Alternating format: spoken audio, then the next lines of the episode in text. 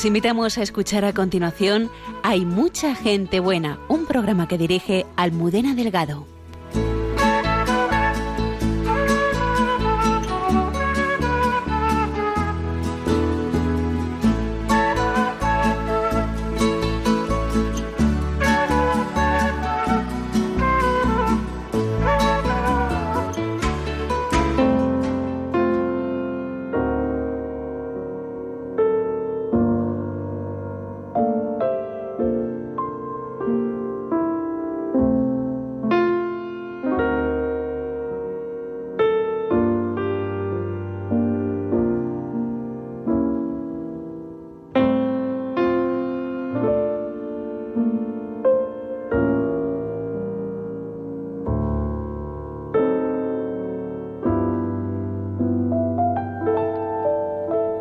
Noches, Padre Isaac.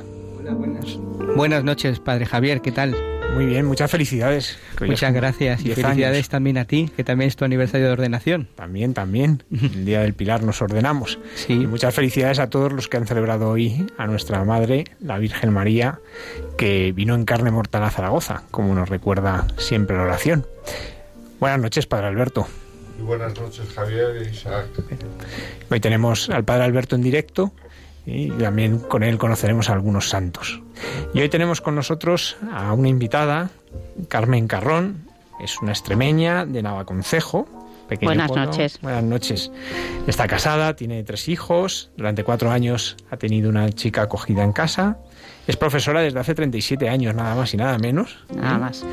Eh, y participa en el movimiento de comunión y liberación junto con además otras asociaciones. Pues con ella iremos conociendo, pues a través de su vida, pues la pasión por anunciar a Cristo, la, la pasión por vivir a Cristo. Buenas noches y muchas gracias por venir. Muchas gracias a vosotros por invitarme. Hoy no puede estar con nosotros nuestra directora, Almudena Delgado, a la que enviamos un saludo desde aquí. Y comenzamos.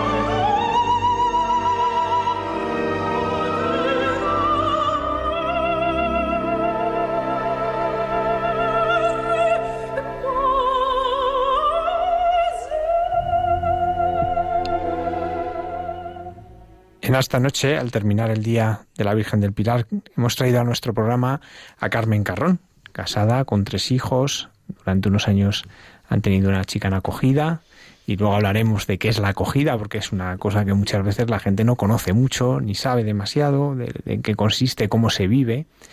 Es profesora desde hace 37 años, ahora es, es, profesora en un colegio en Parla.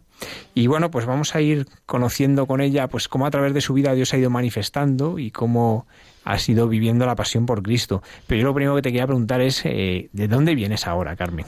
Uy, vengo de un encuentro muy interesante que ha comenzado esta tarde, que se llama el Encuentro Madrid, que tiene lugar en, en la Casa de Campo, en el Palacio de Cristal, y que eh, yo he estado esta tarde en un encuentro muy, muy, muy bonito que ha sido eh, el encuentro que ha dado, eh, que da origen, que da contenido, perdón, a la, a la exposición de el 68, la Revolución del Deseo, donde han intervenido Miquel Azurmendi, Aldo Brandirali y Marcelo López Cambronero, que es un profesor de filosofía que es el que ha hecho la exposición. ¿Y los otros dos invitados quiénes son?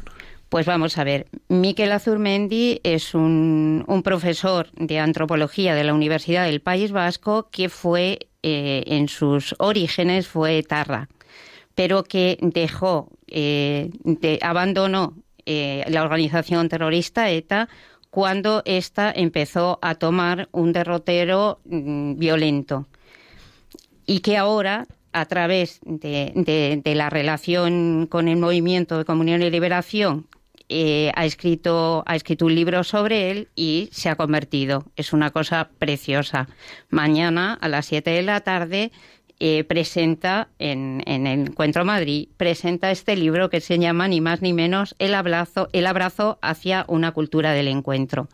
Precisamente porque la última vez que él estuvo en el Encuentro Madrid se sintió abrazado en primer lugar no solamente por la persona que le invitó, que era un periodista, sino fundamentalmente eh, por uno, por, la persona que fue a buscarle por una persona que estaba trabajando en el Encuentro Madrid, que estaba de voluntario, ¿no? Y que eh, le dijo, eh, pero tú, ¿por qué trabajas aquí? Un padre de familia, casado, con toda una, con toda una serie de, de responsabilidades, ¿por qué trabajas aquí, no? Y él le contestó, porque la vida es para darla. Y entonces él, a partir de ahí, se, quedó impactado por esta respuesta, ¿no? que una persona adulta diga la vida es para darle y por eso yo pierdo, entre comillas, aquí mi tiempo, verdaderamente fue una cosa que le, llamó poderosamente la atención.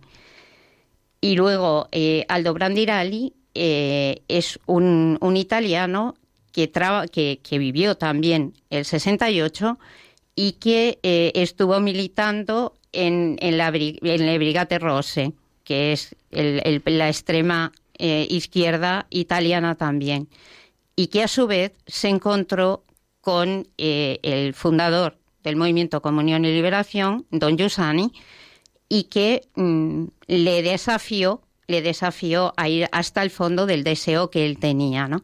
Entonces es precioso porque es como darse cuenta que el 68 en, una generación había despertado un deseo, el deseo que tenemos todos, y que, pero solo que en ellos había equivocado el objeto, ¿no? El, mismo el mismo Azurmendi decía hoy que expulsado de, digamos de la dimensión social a Dios, efectivamente es muy normal que el deseo no, no tenga claramente su objeto, ¿no? Y esto es, es así, es así para esa generación, lo es así para, para esta, ¿no? Han recurrido constantemente al cambio de época que nos dice el Papa Francisco, ¿no? Eh, como ahora es pertinente esto porque nosotros estamos viviendo también un cambio de época. Sí, el Papa muchas veces dice que eh, no es época de cambio, sino un verdadero cambio, de época, y lo, lo, repite muchas veces. Carmen, cuando Hoy cuando te, conocía me decías la importancia que ha tenido para ti nacer en un pueblo de 3.000 habitantes. ¿Por qué fue tan importante? ¿Cómo, ¿Cómo ha configurado tu vida el haber nacido en un pueblo relativamente pequeño?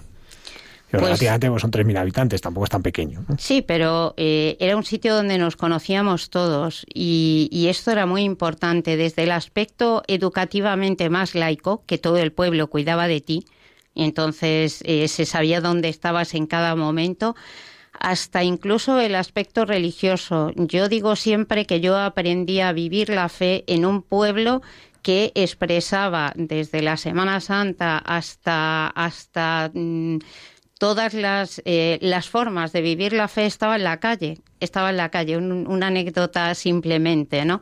Eh, eh, cuando se celebraba el sábado santo, la vigilia pascual, cuando se salía a la calle, se habían generado unas canciones que el pueblo cantaba para hacer partícipe al resto del pueblo que no había ido a la vigilia, canciones laicas, para anunciar la resurrección de Cristo. Entonces, para una niña, eh, esto no pasa desapercibido. Cuando yo me eduqué, todos los bares cerraban en, Semana Santa, ¿no? Entonces, eh, yo estaba acostumbrada a mirar la Verónica como una figura cercana, porque salía la Verónica en procesión y una niña siempre pregunta quién es. ¿no? Y te explicaban que la Verónica era alguien que se había atrevido a ir a enjugar el rostro de Cristo, ¿no? Entonces, yo crecí con estos personajes que eran muy cercanos a mi persona, no podía ser de otra manera, ¿no? Entonces, era un pueblo, era la imagen de la iglesia hecha carne, y por otra parte eran muchos, muchos, eh, muchas personas que eh, habían sido amigos de Jesús y que se convertían en tus amigos. Eso, qué, qué bonito, ¿no? Un pueblo, un pueblo es el que te educa, ¿no?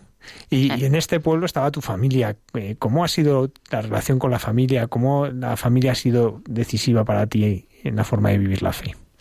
Mi padre era un campesino pero yo siempre recuerdo los domingos donde, eh, bueno, pues eso, mm, se te vestía de arriba abajo y yo iba a misa con mi padre, con mi madre, he hecho otras muchísimas cosas, ¿no? Pero mi padre, que, que otros días no podía ir a misa, sin embargo, el domingo era el día en el que yo iba a misa con mi padre. Mi madre mm, me llevaba habitualmente, habitualmente a la iglesia, ¿no? Pero sobre todo yo la vivía, la, veía vivir, ¿no? Y, la veía vivir con, con, con, con, las personas más cercanas, ¿no? Y esto te, te hace de ti una persona sensible a la relación con todos los demás, ¿no?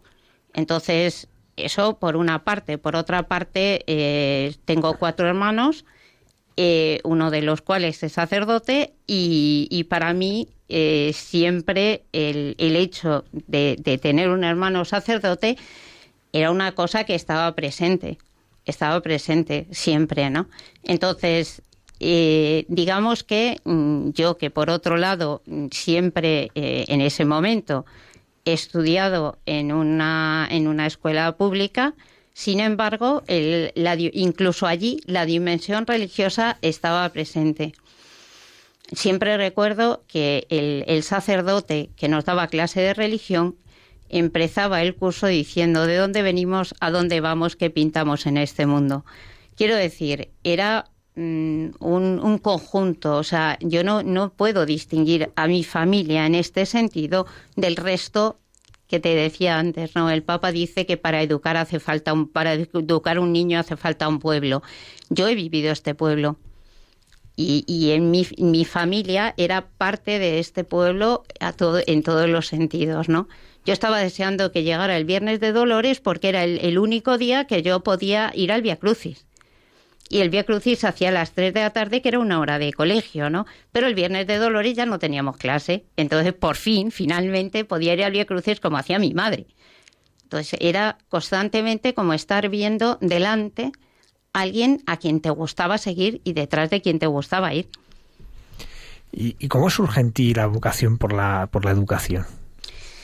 Bueno, en realidad yo he querido ser, mm, entonces era maestra, desde que tenía prácticamente siete años, me encantaban los niños, yo mm, hacía de babysitter a todo el vecindario eh, y, realmente era una cosa que me atraía muchísimo. Y, entré en magisterio mm, pensando en dedicarme a los niños pequeños. Solo que el, después de hacer las oposiciones, el primer año me mandaron a me mandaron a una clase, pero que eran de chavales, en vez de los más pequeños, me dieron los más grandes, ¿no? Eran de, del, antiguo, del antiguo octavo de GB, ¿no? Y, y verdaderamente había algunos que era difícil, ¿no? Pero mm, me gustó mucho la experiencia, ¿no? Me gustó mucho la experiencia, verdaderamente es una experiencia de lucha, de batalla. En realidad, cuando yo empecé tenía 21 años, algunos de mis alumnos les sacaba solo cuatro años, pero mm, yo me lo pasaba muy bien y además me, daba cuenta que el desafío al cual te sometían estos chavales me gustaba, me gustaba mucho. ¿Alguna vez te has arrepentido de seguir este camino? No, no me he arrepentido nunca ni me sigo arrepintiendo. O sea, eh, me parece que es un desafío, es un desafío importante. Es más, como siempre he trabajado eh, en la escuela estatal, eh, para mí siempre ha sido, mm, he estado casi siempre sola. Porque, bueno, hay compañeros que son cristianos y tal, pero no es lo mismo que estar en un colegio religioso, ¿no? pero, mm, pero siempre ha sido, mm, no sé, siempre es como, como el punto de una relación con, con, una familia o con unos chavales que tienen una necesidad y que, mm, y que yo estoy ahí para responder a esa necesidad. Y eso para mí siempre ha sido una cosa muy importante, muy importante en estos 37 años de recorrido de la enseñanza, me imagino pues que habrá momentos que uno atesora en el corazón, ¿no? Pues esos momentos que, uno recuerda muchas veces, pues porque han marcado un poco tu trayectoria. ¿Nos puedes contar alguno de estos que, te parezca relevante? Pues bueno, mm, en realidad mm, lo que más me ha apasionado siempre, te digo, es la relación con los chavales. Por ejemplo, cada día es, era un desafío. Yo he tenido que suspender a chavales con los que tenía una relación preciosa, donde mm, quedábamos para tomar una Coca-Cola fuera de clase y tal. Jamás me han dicho nada. Jamás. O sea, ¿por qué? Porque veían que verdaderamente a mí me importaba su persona. Y si eso significaba que no estudiaban y yo les tenía que suspender, no me temblaba la mano. Porque yo estaba para cumplir mi misión, ¿no?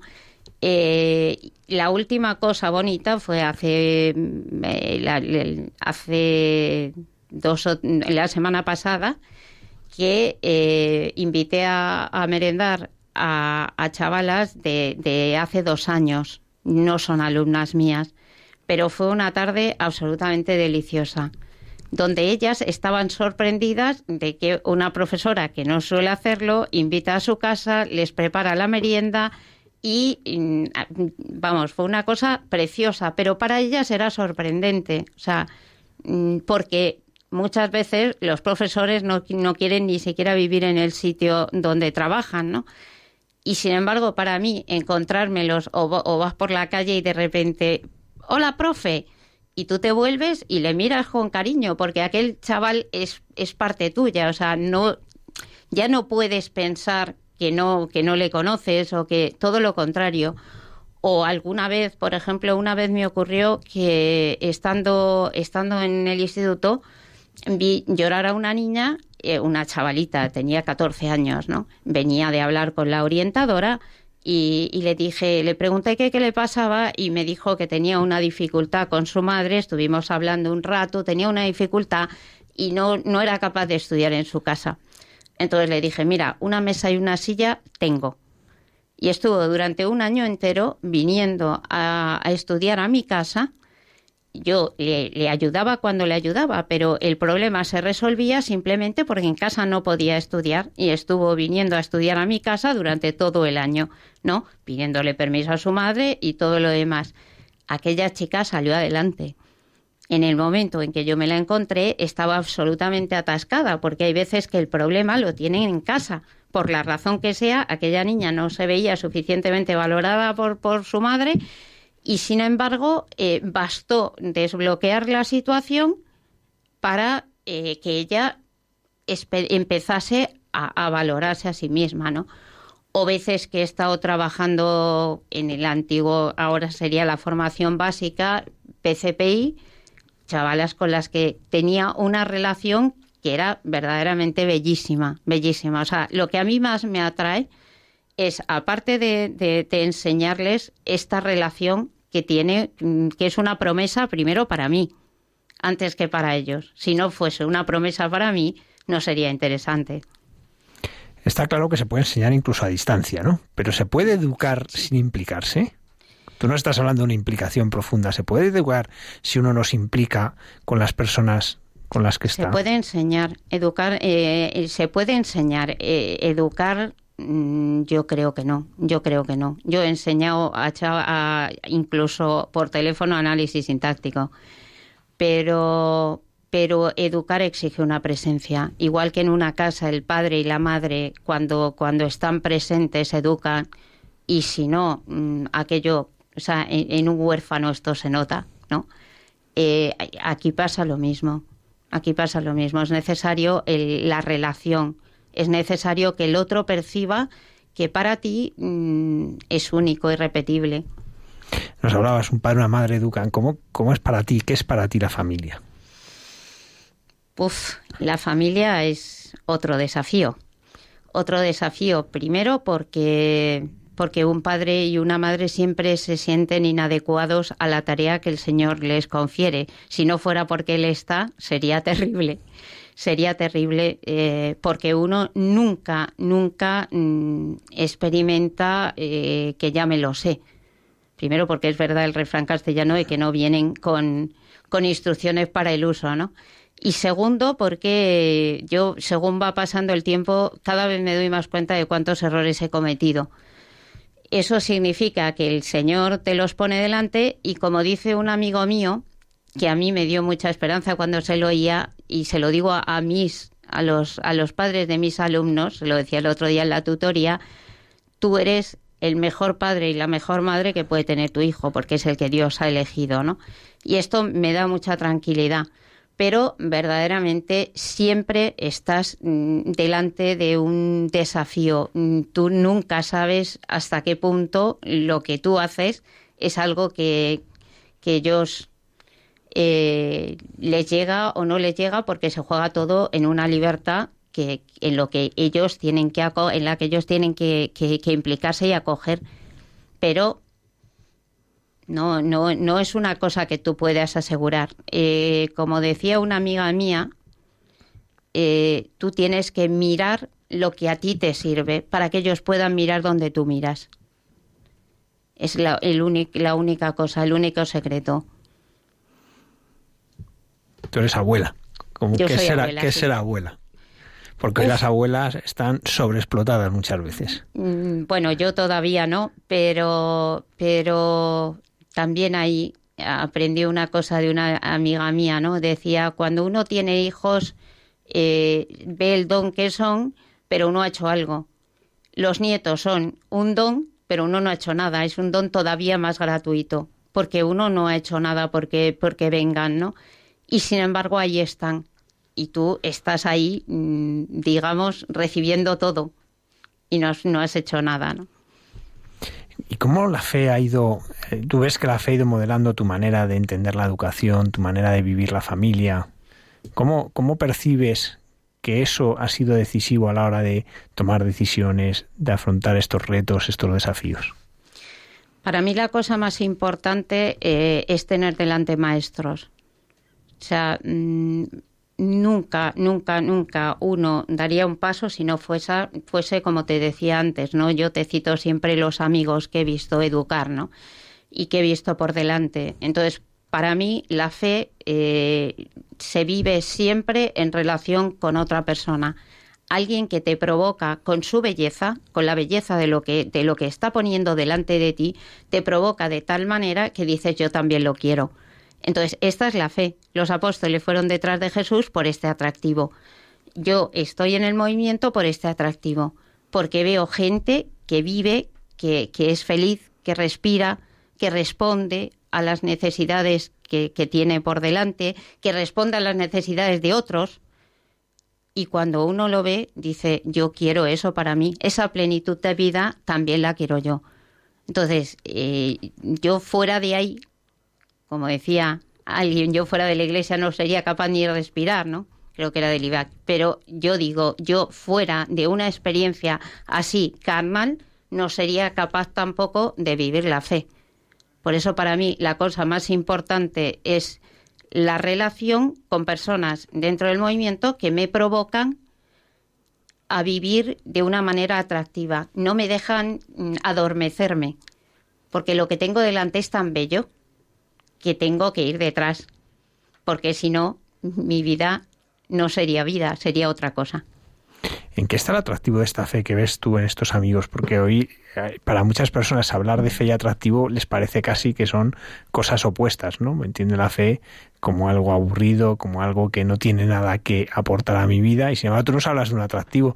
Eh, ¿Nos podrías poner ejemplos de dónde has visto ese atractivo, de, de cosas que te han llamado y te han hecho plantearte las cosas y querer vivir así? Eh, algún ejemplo concreto, ¿no? Sí, yo creo que ahí eh, mm, tenemos que entonar un cierto mea culpa en la Iglesia, porque a veces este atractivo que los apóstoles vivieron con Jesús, a veces lo hemos convertido en un moralismo y en un intelectualismo nociones y normas. Y sin embargo, yo lo que veo delante, eh, sea mi hermano Julián Carrón, sea en, amigos mm, que, Nacho, ¿no? el responsable del movimiento en España, sea eh, los amigos de Familias para la Acogida, o sea los amigos que viven la educación en, en, donde sea, ¿no?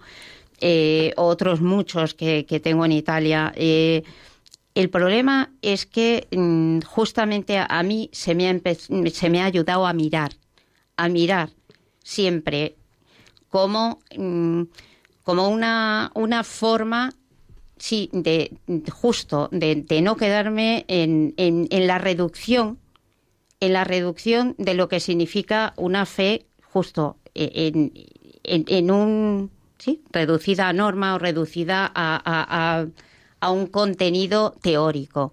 Entonces, si lo que cuenta es la experiencia, lo que cuenta es la vida, entonces, para mí, lo más importante son estas, estas personas que no te dejan adormecerte, que no te dejan, eh, porque a veces la tentación la tenemos todos, la tenemos todos, pero yo no conozco a nadie que no quiera, que no quiera ser más feliz. No conozco a nadie que no quiera ser más feliz.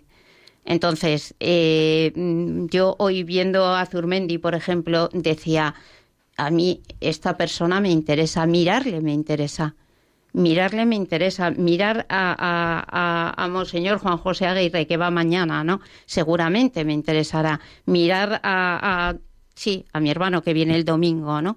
Eh, seguramente me interesará porque lo que me plantea es siempre un más, un más, una plenitud de vida que va más allá de todo aquello a lo que yo puedo reducir constantemente la fe, porque siempre hay un, como una tentación ahí, ¿no? Porque el Papa nos ha, nos ha propuesto a todos rezar el rosario en, el mes de octubre, ¿no? Es una manera también de mantener la tensión hasta a, una plenitud de vida, ¿no? A decir, todos nosotros deseamos una iglesia más plena en todos los sentidos y cada uno de nosotros puede hacer lo posible. Entonces, yo quiero vivirlo yo y quiero que viviéndolo yo la iglesia crezca, la iglesia sea más lo que está llamada a ser lo que, lo que Jesucristo quería para ella. Y entonces yo lo sé, sé que Jesucristo está presente porque yo mm, vivo esto, porque yo eh, experimento, experimento esto, este ciento por uno, aquí, y luego la vida eterna. Pero luego, aquí el ciento por uno. Eso es lo que se me ha prometido. Por menos de esto no me interesaría. Me interesa porque ya estoy experimentando este ciento por uno. Y esto es lo grande. Nada que ver con el aburrimiento. No tiene nada que ver. El que, aquel que tiene una fe aburrida es que verdaderamente yo no sé si se ha encontrado con el mismo Señor con el que me he encontrado yo a través de estas personas. Basta mirarles el rostro para darse cuenta que es otra cosa lo que estamos diciendo.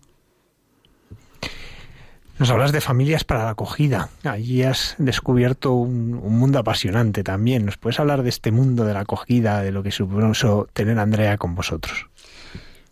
Pues en realidad nosotros, eh, estábamos en familias para la acogida desde, desde que se inventó en España. Y nos casamos con este horizonte, con el horizonte de abrir la casa, ¿no? de tener una casa abierta, de tener una casa que no fuese solo para nosotros. Y, entonces, mm, siempre que llegaba un aviso de familias para la acogida, eh, nos teníamos que poner delante de él y decir, ¿por qué no? Y muchos de ellos eran de niños que, que tenían una enfermedad o una cosa así. Y yo no podía responsabilizarme trabajando de un, de un niño así. Cuando llegó el aviso de Andrea, tenía 16 años y, realmente mm, yo leí el aviso y dije, wow, tengo tres adolescentes, el cuarto no es que me va a cambiar mucho las cosas, ¿no? Y dije, no tengo ninguna razón. Entonces, cuando llegó mi marido a casa, le dije, ha llegado este aviso, mm, creo que es para nosotros. Tenemos chicos mayores, creo que le puede ayudar el tener a esta niña, a esta chavalita, le puede ayudar tener eh, hermanos mayores y, así fue. Y entonces eh, las, las, las, personas que tenían que juzgarlo juzgaron que, eran, que éramos la familia adecuada y, ella estaba en, en, Las Rosas en una casa de acogida y, y fue mm, precioso desde el principio como este punto de, de ver que toda la familia el primer día nos dijeron tenéis que venir vosotros dos solos y dijimos no vamos a ir toda la familia porque es toda la familia la que hace la acogida. De hecho, el día que se lo planteamos a los demás hijos, me acuerdo que mi hijo mayor eh, le dije, Andrés, ¿cómo ves? Y me dijo, bueno, vale. Y le dije, ¿cómo vale? No me vale un vale. Esto no es así. Y fue precioso porque este desafío le hizo llamarme al martes siguiente, él estaba ya viviendo en Madrid en, en, otra, en una casa, ¿no? de mi madre, y me llamó el martes y me dijo, gracias mamá, porque me, lo, me has hecho planteármelo. Y ha tenido un papel fundamental en, en la relación con su hermana a la que continuamente sigue llamando, sigue teniendo una relación con la que continuamente sigue, sigue en contacto, ¿no? Entonces, es curioso que la acogida es una cosa que se hace en familia, no que la hacen los padres y los hijos están allí aguantando el tirón, ¿no? Sino que es toda la familia la que unánimemente se pone de acuerdo para hacer esta acogida, porque ellos, su papel es tan, tan importante como el nuestro. No te puedes imaginar hasta qué punto. Su papel es tan importante como el nuestro. ¿Y a ti cómo te ha cambiado la acogida? ¿Qué ha supuesto para ti esta experiencia de abrir tu casa a alguien que está unos años, luego sigue su camino? ¿Qué, ha supuesto para ti? ¿Cómo te ha hecho crecer esto? Te hace crecer fundamentalmente en el hecho de, de que de crecer en el afecto de una, de una forma gratuita. La gente siempre te suele preguntar, pero qué duro, ¿no? Porque luego se van y dice, sí, claro, y los míos también se van. No es que se van ellos solos, ¿no? Se van también los hijos propios. Pero, pero uno dice, sí, pero es que ni el afecto de mis hijos es mío, ni el afecto de una persona que yo acojo en mi casa es mía, ni el afecto que yo tengo por mis alumnos es mío. Es algo que otro me da. Y justo el desafío es más grande y entonces es más grande la petición al Señor es él el que me tiene que dar. Si a mí me promete una cosa, yo después le digo sí, pero en proporción a lo que tú me has pedido, me tienes que dar. Porque es así como funciona. O sea, no es que yo eh, soy mm, distinta al resto del mundo. Es el Señor quien hace, quien cambia tu vida para que tú puedas ser gratuito eh, en este sentido, ¿no? Entonces, yo he aprendido fundamentalmente que el amor del Señor es así, es gratuito conmigo. Y si Él me lo da, mm, yo mm, no puedo no hacer lo mismo con otras personas. Y de hecho, mm, el año pasado estuve a punto de hacer otra acogida que al final no se resolvió, pero no por mí, sino porque la cosa cambió de ritmo y, se resolvió de otra manera. Pero yo había dado mi disponibilidad para hacerlo. Muy bien, Carmen. Eh, nos has hablado varias veces del movimiento comunión y acción. Tú estás en los orígenes. Eh, ¿Qué supuso para ti este comienzo de a vivir esta experiencia? Eh, algo que va surgiendo, ¿no? No es algo en lo que uno descubre y se apunta, sino que, que, de verdad va surgiendo un camino. ¿Cómo viviste este camino? ¿Qué supuso para ti el poder participar de este camino, estar en los orígenes de algo que comenzaba a caminar en España? Pues nosotros estábamos en un grupo que se llamaba Nueva Tierra, ¿no? Y, entonces los sacerdotes que estaban con nosotros empiezan a tener una relación con el, grupo de personas que ya participaban de la experiencia del movimiento, ¿no? Y en un momento determinado mm, conocen a Yusani y empiezan a tener una relación con él. Nosotros digamos, la siguiente generación, que no es exactamente generación, pero bueno, los que éramos, no teníamos la misma relación. Pero yo siempre digo que yo me había, me había fiado de estos sacerdotes hasta ese momento, no, no podía no fiarme en el, en, el, en el paso que ellos dan. Entonces yo con mucha naturalidad dije, sigo a las mismas personas que he seguido hasta ahora. Después he verificado qué importante fue para nosotros aquel paso. Qué importante fue, mm, empezando por mi hermano, que ha dicho muchas veces que ahora es el responsable, ¿no? Que ha dicho muchas veces, yo era un moralista del libro hasta que conoció a don Yusani. Y es verdad, y es verdad. Pero eh, don Yusani justamente le abrió a esto que estábamos hablando antes, ¿no? A este atractivo. Y los demás eh, hemos ido experimentando lo mismo cómo nuestro, nuestra forma de vivir el cristianismo en el movimiento ha ido mm, planificando nuestras vidas y haciendo de nosotros mm, personas abiertas al, al, mundo, al mundo, ¿no? Eh, igual que ellos se abrieron desde el principio al mundo. Entonces, mm, para mí, por ejemplo, el eh, muchas veces cuando yo digo a mis, a mis alumnos, tengo un amigo que, tengo un amigo que, tengo un amigo que, se creen que, estoy, que, que, que, no es verdad, ¿no? Pero es que es verdad.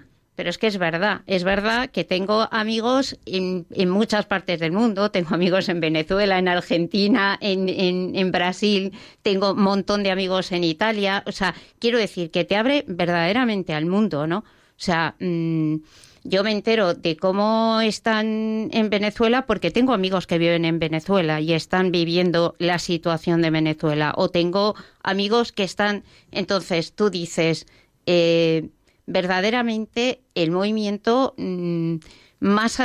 o sea, además de hacerme vivir plenamente la iglesia, plenamente la iglesia, me abre al mundo, abrazar el mundo, ¿no? Eh, como nos, nos dijo Juan Pablo, como dijo Juan Pablo II al movimiento mm, cuando en, un encuentro que tuvieron en el 82, ¿no? Eh, hizo al mundo entero. Entonces, eh, para nosotros este punto, ¿no? De abrazar el mundo a la vez que tienes una, una experiencia mm, genuina del cristianismo, es, es, otro, es otra cosa es una cosa que, que, te hace que te hace no renunciar a un solo instante de la vida. Es precioso, ¿no? no renunciar a un solo instante de la vida. Antes hablabas de, que a veces la gente vive un Dios con el que, en el que tú no te reconoces. ¿Cómo es el rostro de Jesús que tú vives? Pues es que el rostro de Jesús que yo vivo, te lo decía antes, para mí es un Jesús encarnado, encarnado en cada una de las personas mm, te vuelvo a repetir, que, que, viven y que me, que me provocan, sobre todo que me provocan. O sea, a mí no me cuesta nada leer una página del Evangelio donde Jesús provoca a los apóstoles a ir más allá ¿no? de, su reducción. Porque es constantemente lo que yo vivo con estas personas, con estos amigos, ¿no?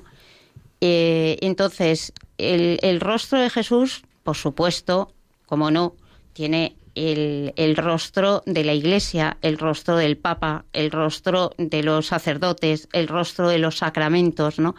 Porque para nosotros todo esto ha sido, mm, o sea, nosotros continuamos, continuamos mm, todas las semanas, tenemos una, una reunión semanal que se llama Escuela de Comunidad, donde constantemente volvemos a hablar de, del porqué de la Iglesia o volvemos a, poner eh, de nuevo delante eh, la belleza de los sacramentos o la, la belleza de la autoridad del Papa o desde el sentido religioso hasta la pretensión de Cristo, ¿no? Hasta la Iglesia es una cosa que se repite constantemente y te puedo garantizar que no sé cuántas veces he hecho el sentido religioso, no sé cuántas veces, muchas, pero eh, soy yo la que estaba en otro momento. Nunca era igual, nunca era igual, siempre era una provocación a mi libertad, siempre continúa siendo una provocación a mi libertad. Entonces, eh, es evidente que, que Cristo siempre es alguien primero cercano, cercano, que te provoca, que actúa constantemente. En primer lugar, en el rostro de mi marido. En el rostro de mi marido, que es el primer tú cercano, ¿no? Puesto que es alguien que el Señor ha querido para mí, ¿no? Con el que, con el que, mm, sí, que, que, que, es mi vocación, ¿no? Entonces, eh, el rostro concreto de mi marido mm, es, una, es un signo evidente de este, de, este Cristo cercano. Luego, por supuesto, naturalmente, como te decía, los sacramentos y esta trayectoria en la cual constantemente, constantemente mm, estás valorando la vida de la Iglesia entera, ¿no? Desde tu propio sentido religioso hasta, hasta la vida de la Iglesia. Por eso digo, el, el rostro es un rostro carnal, es el rostro de la encarnación. Ahora que lo vas a tener de yerno, que tienes de yerno al Señor, ¿no? Porque tienes una hija religiosa en una fraternidad misionera. ¿Eso ha cambiado tu manera también de relacionarte con Jesús? El, sentir esta, esta cercanía de tu hija. ¿Cómo, ¿Cómo, vives el que tener una hija pues que, tiene esta vocación a anunciar el Evangelio pues allí donde le envíen? Al principio mm, no fue inmediato, ¿vale? Es verdad que, mi hija siempre ha sido muy especial y es verdad que, mm, que yo había cosas que no me encajaban en la media de mm, bueno pues de lo que buscaban sus amigas etcétera etcétera y algún comentario ya lo que pasa es que yo la así como la fraternidad de San Carlos Borromeo la conocía en los sacerdotes, en la, en la parte femenina la conocía menos, ¿no? Y entonces yo la decía, cuando tú has terminado de verificar que querías entrar en esta en, en, estas misioneras, tú has hecho todo un recorrido. Pero el día en que tú dices sí es el primer día que yo tengo que empezar a hacer mi verificación, ¿no? Pero ha sido muy bonito porque, primero porque cuando yo le oí a ella contar cómo había sido su recorrido con el Señor, me di cuenta que había cosas tan absolutamente objetivas que yo no podía, no podía poner en cuestión, ¿no? Y luego, por otro lado, me doy cuenta que estando ella contenta, yo la he tenido para eso. No es que la he tenido para otra cosa. Yo la he tenido para que ella sea feliz. Y ella es feliz. De hecho, ahora mismo está en, en Denver por segundo año consecutivo, precisamente porque el año pasado para ella fue una ayuda muy importante estar en Denver, ¿no? Entonces, eh, cualquiera de mis hijos, mm, la, forma en la que yo les, les concibo es bajo este criterio. Yo te he traído al mundo para que tú seas feliz. La vocación te la da el Señor, no te la doy yo. Y por tanto yo doy un paso atrás y observo si tu rostro me está indicando que es aquello que el Señor quiere para ti y yo que voy a decirte bien por ti y bien por el Señor, que ha querido, te ha elegido y ha hecho un camino contigo, ¿no? O como decían los padres de, de un sacerdote también de la San Carlos, ¿no? Que le, le, decían al, al, responsable, ¿quién es este que ha traído de esta manera a mi hijo, a mi hija en este caso, ¿no? ¿Quién es este Cristo que ha, ha traído el afecto y la persona de mi hija hasta este punto, ¿no? O sea, la vocación de mi hija me hace preguntarme quién eres tú, Jesús, que eres capaz de atraer así la totalidad de la persona de mi hija. ¿Y tú cómo entiendes la oración? ¿Cómo vives tú la oración en la relación viva con Jesús? Pues mm, te, te, contesto como dice a veces mi hermano. Yo cuando me dicen cómo la vivo, digo cómo no se puede, cómo se puede vivir sin, ¿no? ¿Cómo se puede vivir sin oración? Es decir, para mí el, estar un rato con el Señor, ¿no? Preparando la escuela de comunidad, ¿no? Diciendo, eh, teniendo un, encuentro con Él, es la única manera de, de poder respirar.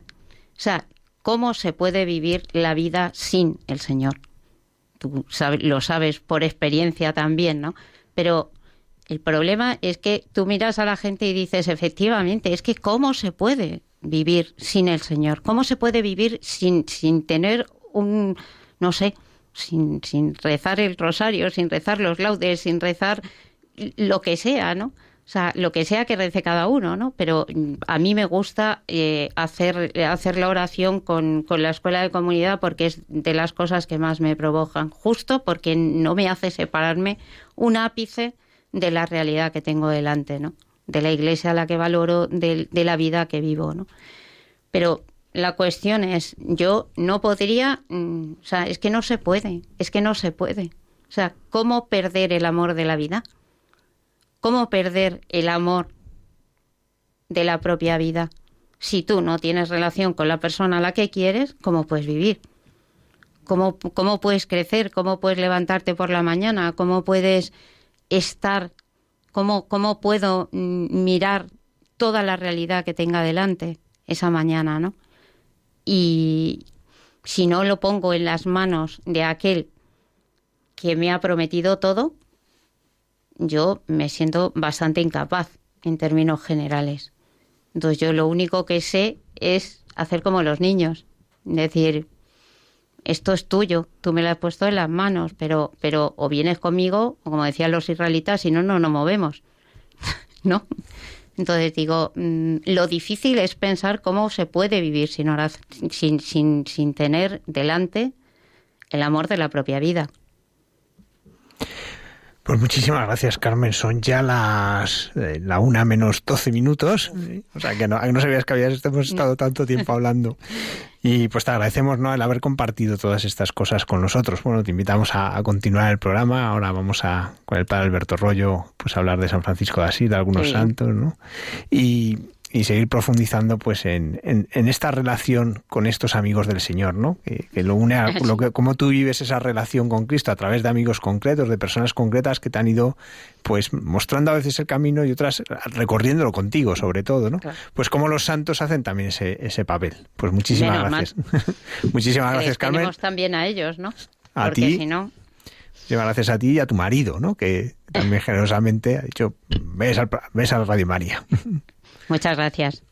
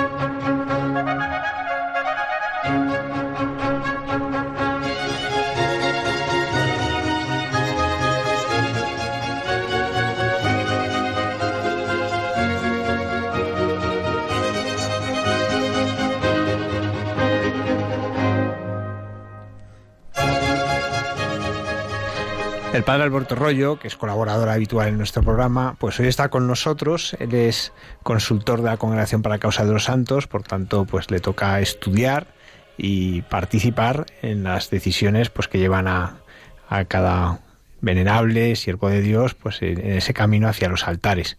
Y hoy queremos hablar contigo de algunos santos, porque en este mes de octubre está cargado de santos que son muy significativos y en los que nos gustaría profundizar, porque a veces, y, especialmente lo decimos ahora de San Francisco de Asís, a veces hay un, todo el mundo lo conoce, pero es como un conocimiento muy superficial. ¿no? Saben cosas, saben detalles de su vida, pero muchas veces falta el entender la profundidad y sobre todo el sentido profundo que han tenido en la historia de la Iglesia y siguen teniendo, ¿no? Porque la, influencia de San Francisco es decisiva. Y por eso, ¿a ti qué te atrae? Eso como primera pregunta, ¿qué es lo que más te atrae de San Francisco de Asís? A mí la imitación de Cristo.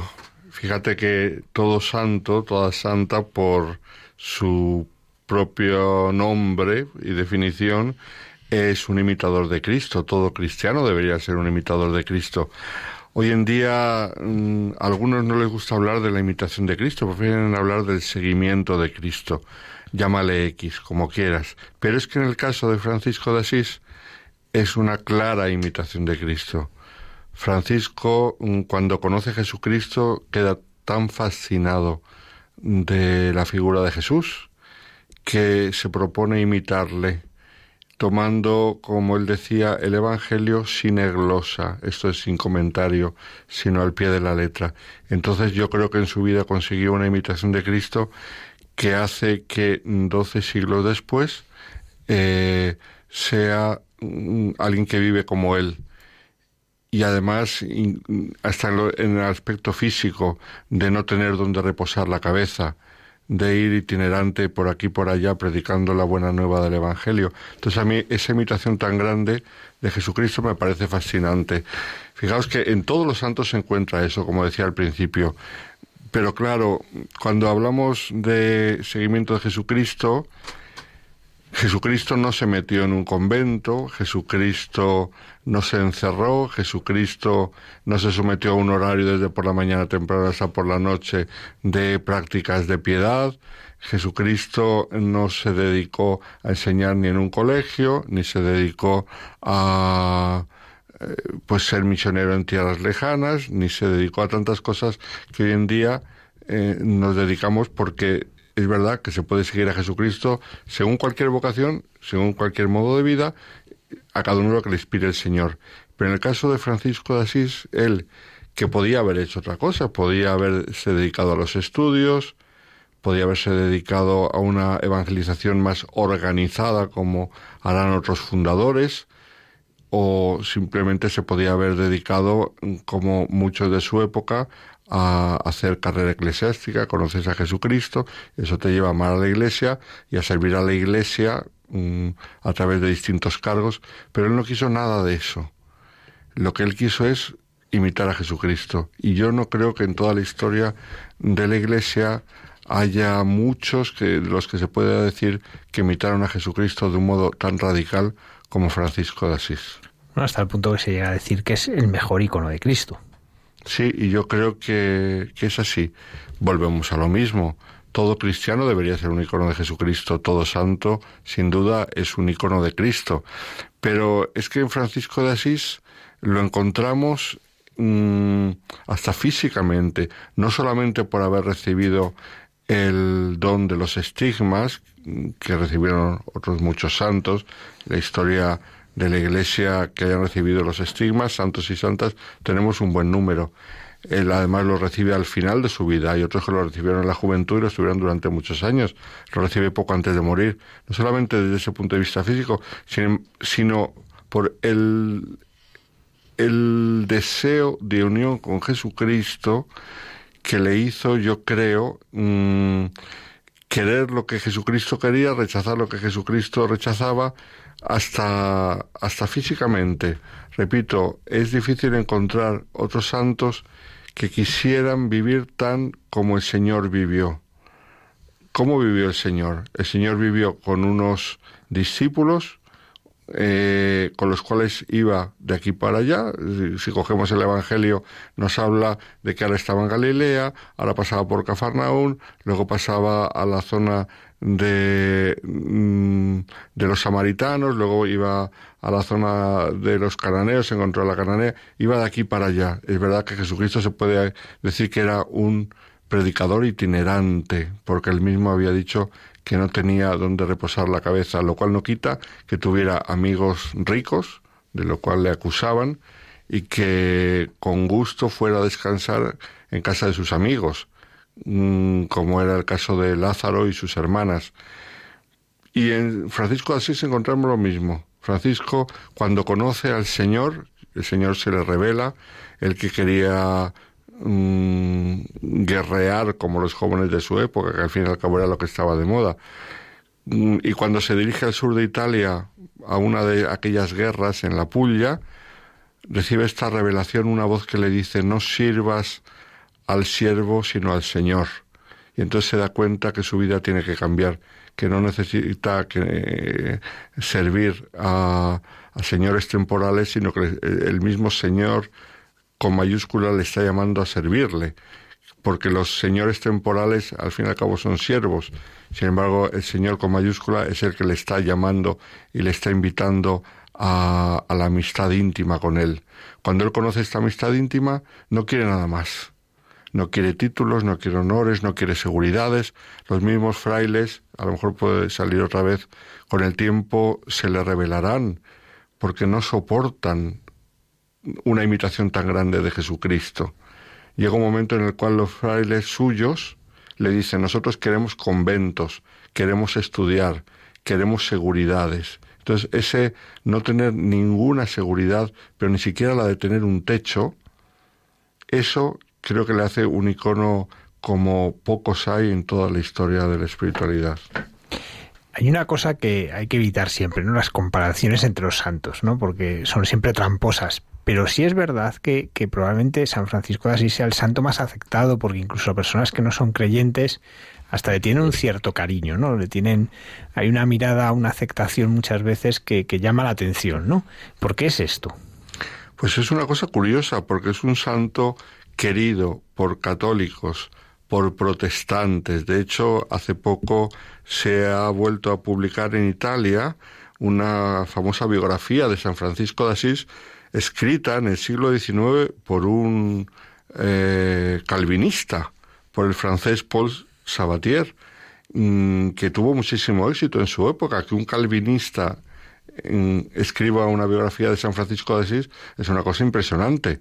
Y claro, es una biografía un poco que le presenta como revolucionario, en contra de la iglesia establecida, cosa que San Francisco no lo fue absolutamente para nada, es una biografía muy partidista. Pero, por ejemplo, leía hace poco mm, la devoción, curiosamente, que Lenin tenía a Francisco de Asís.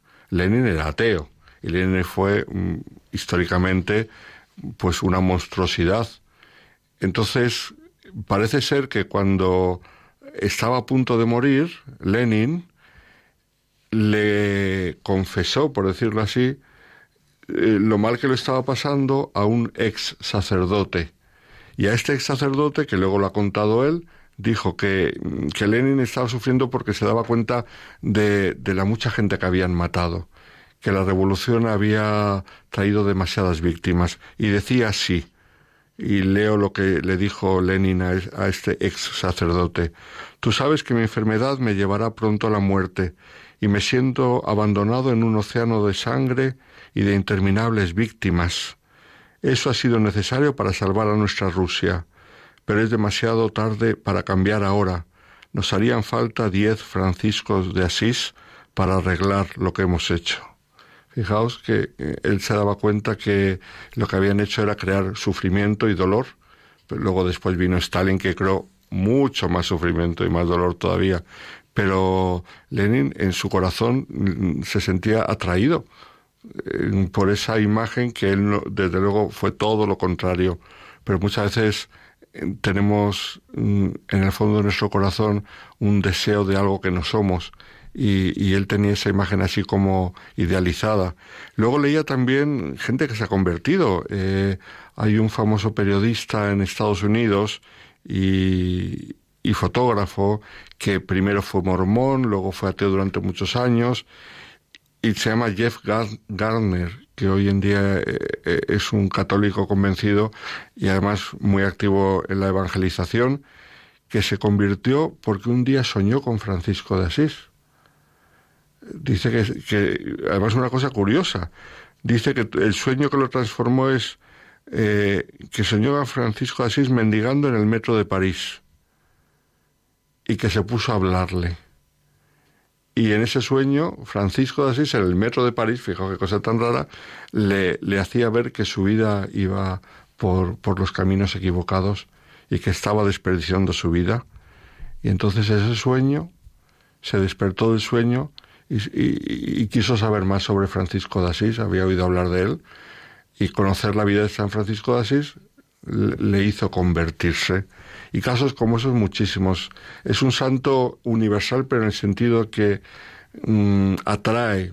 ¿Y por qué atrae? Pues atrae, volvemos a lo mismo. Atrae porque es una imitación tan grande de Jesucristo. Jesucristo atrae a veces no atraemos los cristianos, no atrae la iglesia y como decía antes Carmen Carrón, nuestro intelectualismo y nuestro moralismo no atrae, entre otras cosas porque hace que vivamos muchas veces un cristianismo que no es mm, ni feliz ni alegre y por lo tanto no es atractivo.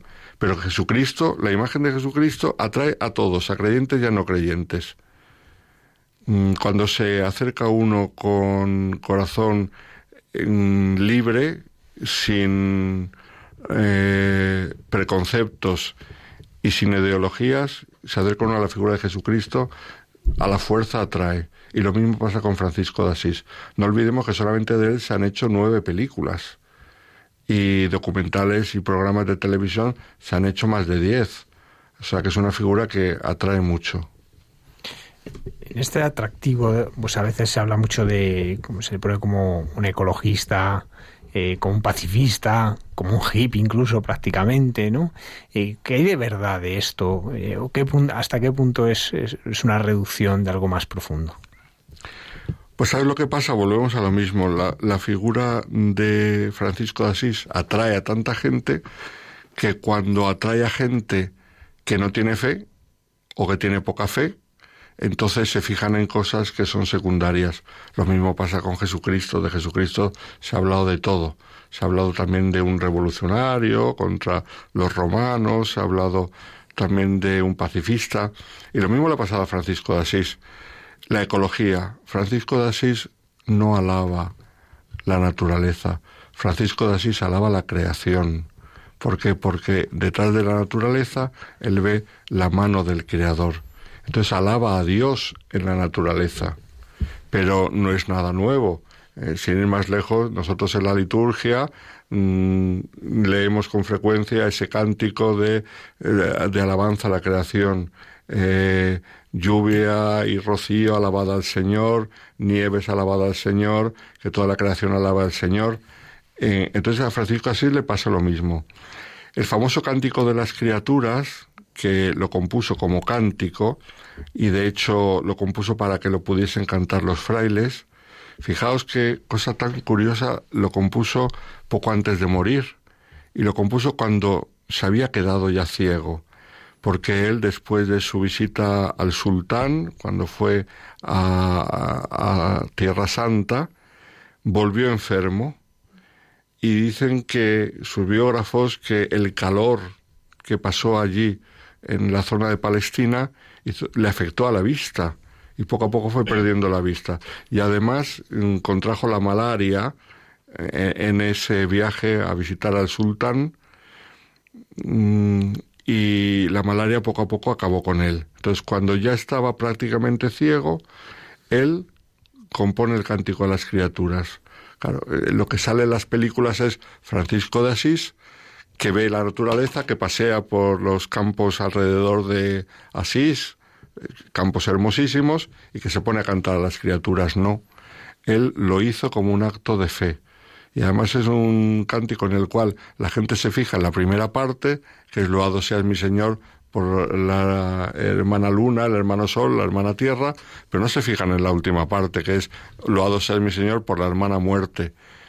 Y benditos los que perdonan de corazón a, los que les ofenden, que esa es la parte más, para mi gusto, es la más hermosa de todas, del cántico de las criaturas. Entonces, eh, Francisco de Asís es ecologista, mm, si se quiere llamar así, pero porque ve que detrás de la creación está el Señor y a quien alaba realmente es al Señor. Y pacifista, bueno, pues como todo cristiano, Francisco de Asís habla del perdón a las ofensas. Y además hay, un hay un texto muy hermoso de Francisco de Asís que lo explica, que dice así, el que ama verdaderamente a su enemigo no se apena de las injurias que éste le provoca, sino que sufre por amor de Dios a causa del pecado que arrastra el alma que lo ofendió y le manifiesta su amor con obras. Entonces, pacifismo no es, es amor cristiano, porque lo más duro y comprometido de todo el amor cristiano es amad a vuestros enemigos, haced el bien a los que os ofenden, eh, bendecida a los que os maldicen.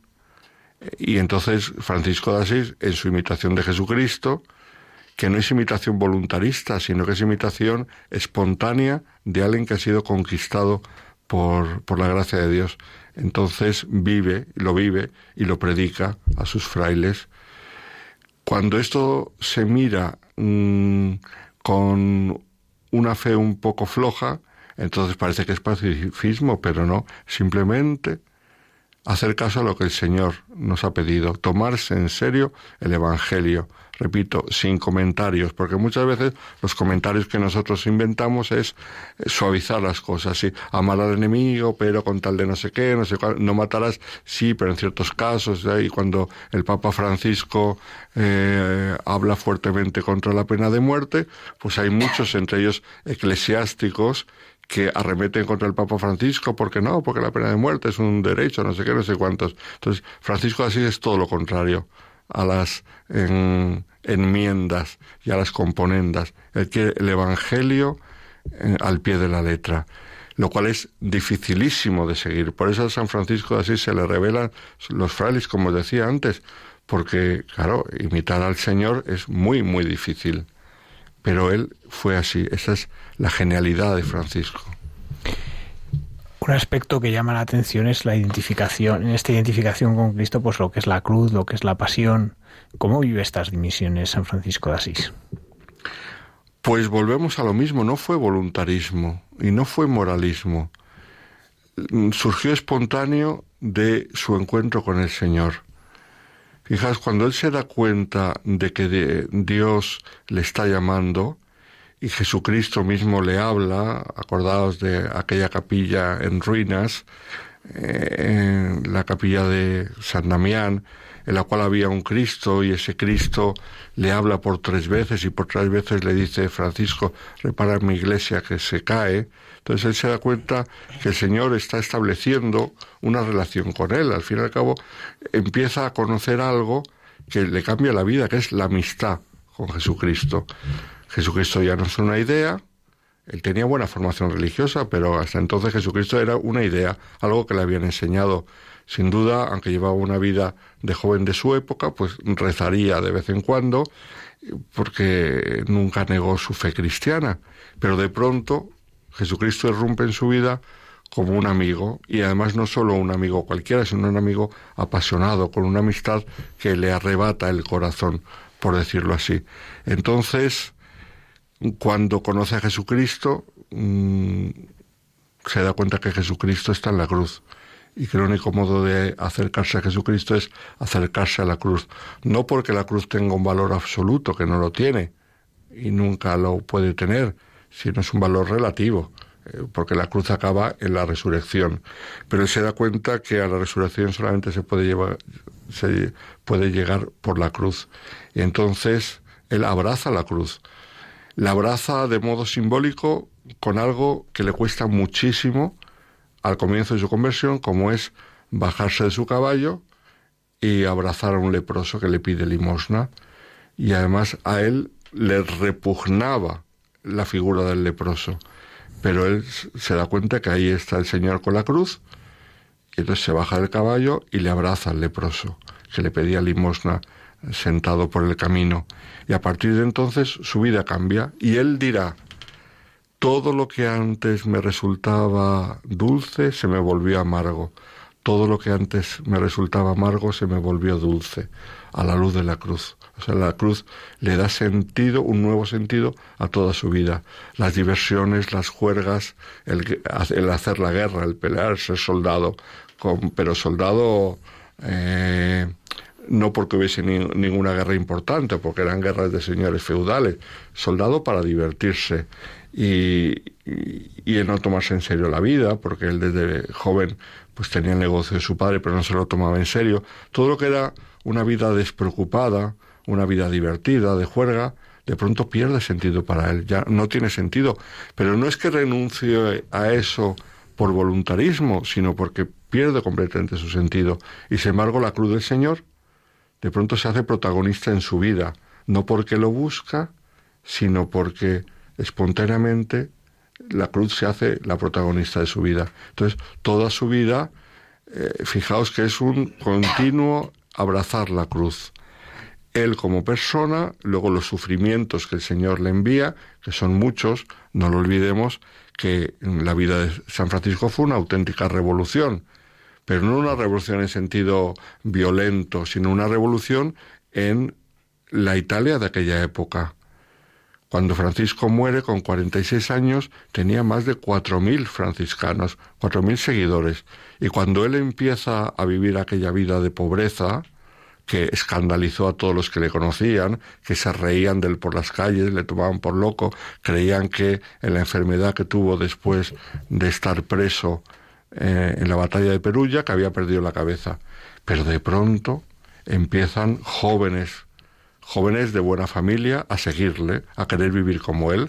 Y entonces unos y otros, y más y más y más, hasta que las familias ricas del centro de Italia ven con pavor que, sus herederos no quieren seguir la vida de sus padres, ni los negocios de sus padres, sino que quieren seguir a Francisco de Asís. Entonces empieza una persecución grandísima.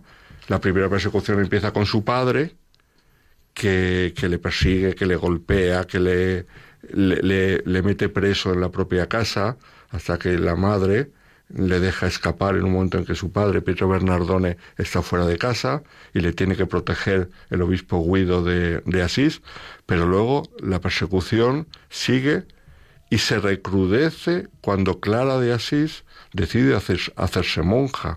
Porque claro, pues los chavales de aquella época, aunque quieran seguir a Francisco, están enfadados los padres, pero bueno, son hombres.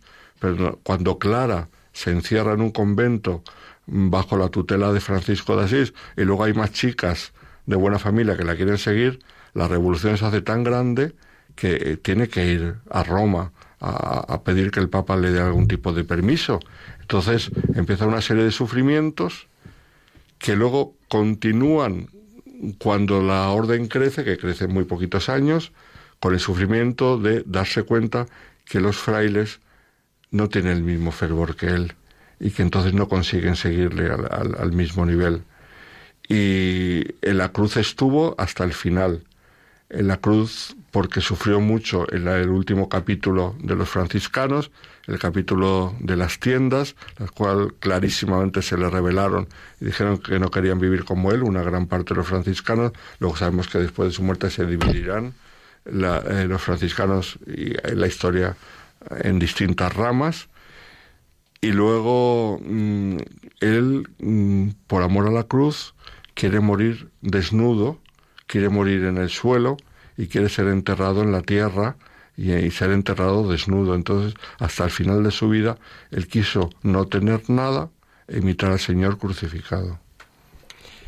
Un aspecto que destaca en la vida de San Francisco de Asís es la reforma real de la Iglesia y no una reforma desde la reivindicación, sino desde la propia reforma de vida, ¿no? Como su vida se convierte en un motor que va a hacer que cambie la Iglesia de toda una época y, en cierta manera, un cambio que llega hasta nuestros días. ¿Podríamos profundizar en esta relación de Francisco con la Iglesia. ¿Cómo entiende ese reparar la Iglesia? Pues sí, eh, al principio él no se daba cuenta. Cuando el Señor le dice por tres veces repara mi iglesia que se hunde, él se creía que era la ermita. Y de hecho empieza a repararla y, se pone él como albañil, ayudando a los albañiles que le están reparando. Y cuando acaba de reparar esa iglesia de San Damián, sigue reparando otra iglesia en, en Asís capital. Entonces él al principio no entendía lo que el Señor le estaba pidiendo. Pero claro, luego se va dando cuenta poco a poco mm, que se le está pidiendo algo más.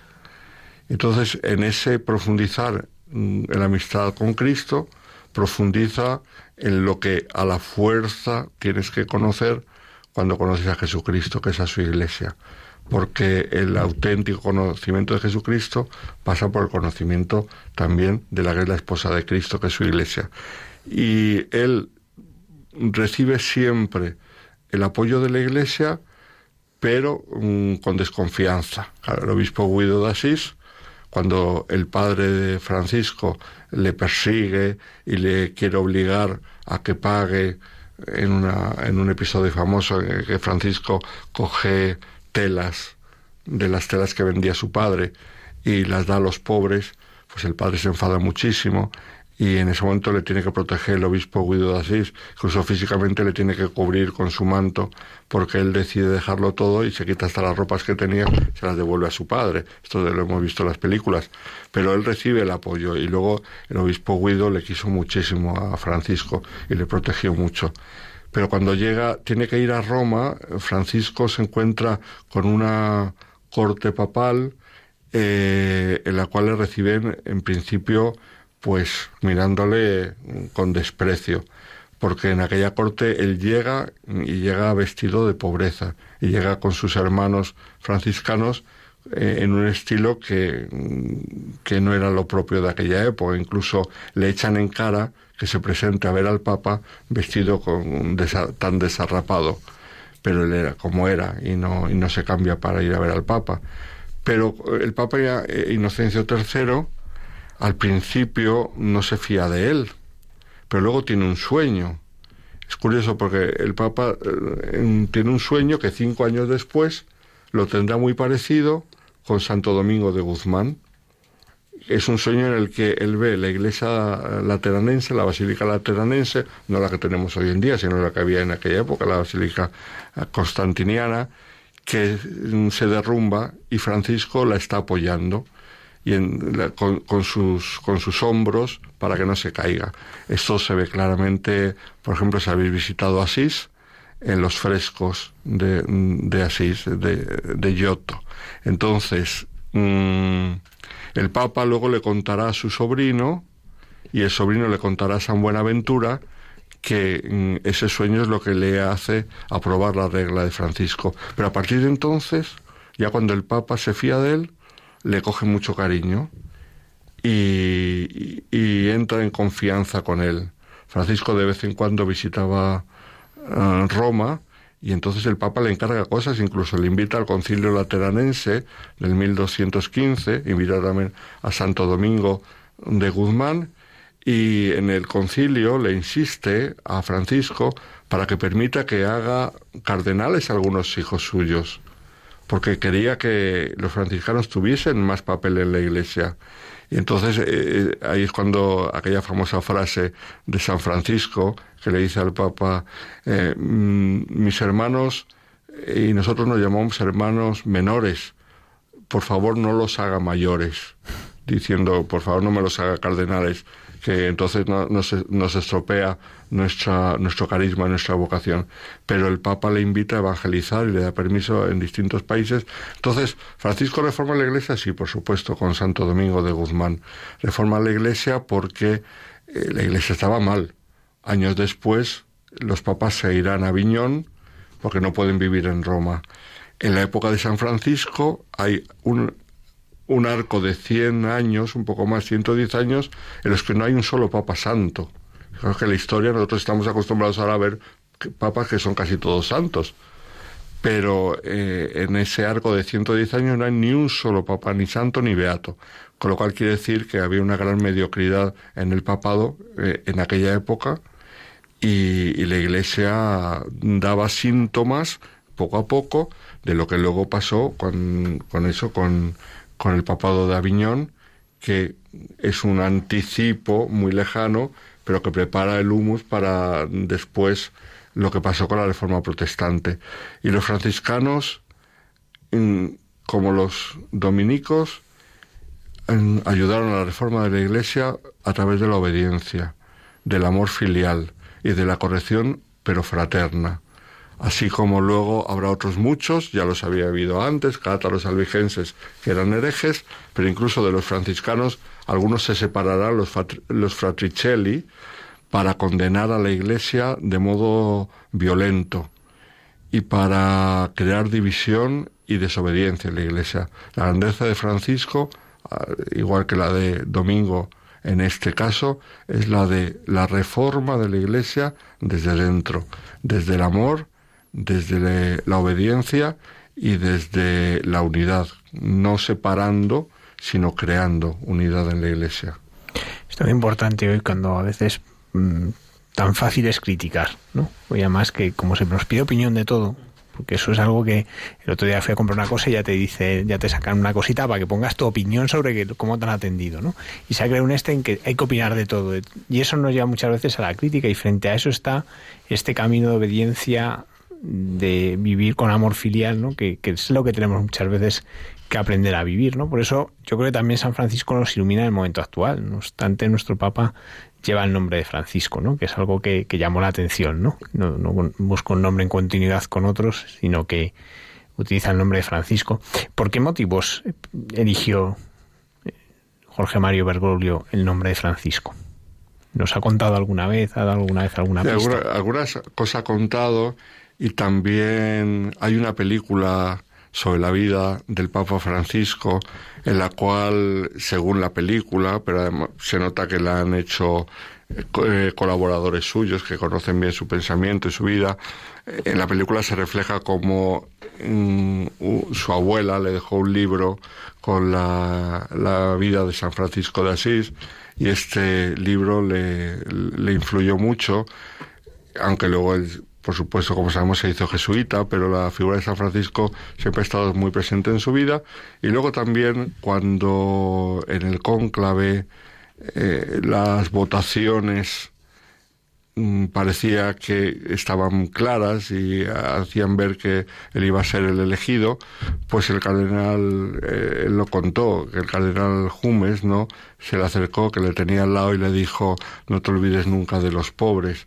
Entonces yo creo que esto también influyó en, en eso, eh, en su elección del nombre de Francisco. Y lo que decías tú, sí, el Papa Francisco, precisamente ahora recientemente, con toda esta crisis que le ha llevado a pedir que recemos el rosario en el mes de octubre por la Iglesia, él habla del acusador, del acusador. ¿Y quién es el acusador? El acusador mm, de nuestros hermanos que dice en la escritura, eh, es aquel que mm, no ama, sino que acusa sin amor, porque mm, el que ama corrige, pero no acusa. Esa es la diferencia entre el amor, en este caso el amor al hermano y el amor a la iglesia. Una cosa es corregir, el Señor habla de la corrección fraterna, y otra cosa es acusar, incluso acusar públicamente, que es peor todavía, porque es sacar a la luz los defectos del hermano. Eh, Jesús dice, cuando tu hermano mm, eh, haga algo mal, corrígele en privado. Si no te hace caso, entonces llama a unos, llama a la iglesia. Pero eh, a lo que se refiere el Papa Francisco es el acusador, primero que no corrige en privado, sino que corrige directamente ya a la luz pública, y no es que llame a la Iglesia, sino que llama a los medios de comunicación y llama a todo el mundo para que se monte un escándalo bien grande, lo más grande posible. Entonces, es completamente diferente lo que el Señor nos invita a hacer en la corrección fraterna a lo que hace el acusador, sea quien sea aquel que eh, en público y en el foro de la vida pública saca los defectos de los hermanos para que se entere todo el mundo. Mm, pues por eso eh, eh, el Papa Francisco lo que quiere es, con su ejemplo personal, y en ese sentido sí que está encarnando la figura de Francisco, en este caso concreto, con su silencio, lo que hace es responder de un modo más, mucho más cristiano, que es decir, ante la acusación, el silencio. A Cristo le acusaban y Cristo no abría la boca como cordero llevado al matadero. Yo, por supuesto, no estoy comparando para nada al Papa Francisco con Jesucristo, pero lo que sí que digo es que, eh, así como el Señor no abrió la boca cuando le acusaban, el Papa Francisco ha decidido no abrir la boca y no defenderse mm, ante las acusaciones, sino orar, rezar, invitar a la Iglesia, rezar por aquellos que quieren sembrar división. Hay, un pasaje muy bonito sobre la verdadera y perfecta alegría, en el cual pues un día eh, Francisco en Santa María llamó a Fray León y le dijo que escribiera cuál era la verdadera alegría. Y incluso pues le, explica, ¿no? Dice, esa verdadera alegría es cuando un día que vuelvo de Perusa y en una noche profunda, pues con pues cuando se forman canelones del agua fría congelada en las extremidades de la túnica, Dice, en ese momento cuando hay frío, hielo, llego a la puerta, llamo, me pregunta, ¿quién es? Soy yo el hermano Francisco. Y los propios hermanos le dicen, vete, no es hora decente de andar de camino, no entrarás. Y dice, pues esta es la verdadera alegría, ¿no? Eh, ¿Cómo conjuga, cómo vive San Francisco de Asís esta alegría en mitad del sufrimiento, en medio del dolor? Sí, fíjate que en ese pasaje eh, él es un diálogo con el hermano León, que era su secretario, y entonces le dice, hermano León, ¿cuál es la verdadera alegría?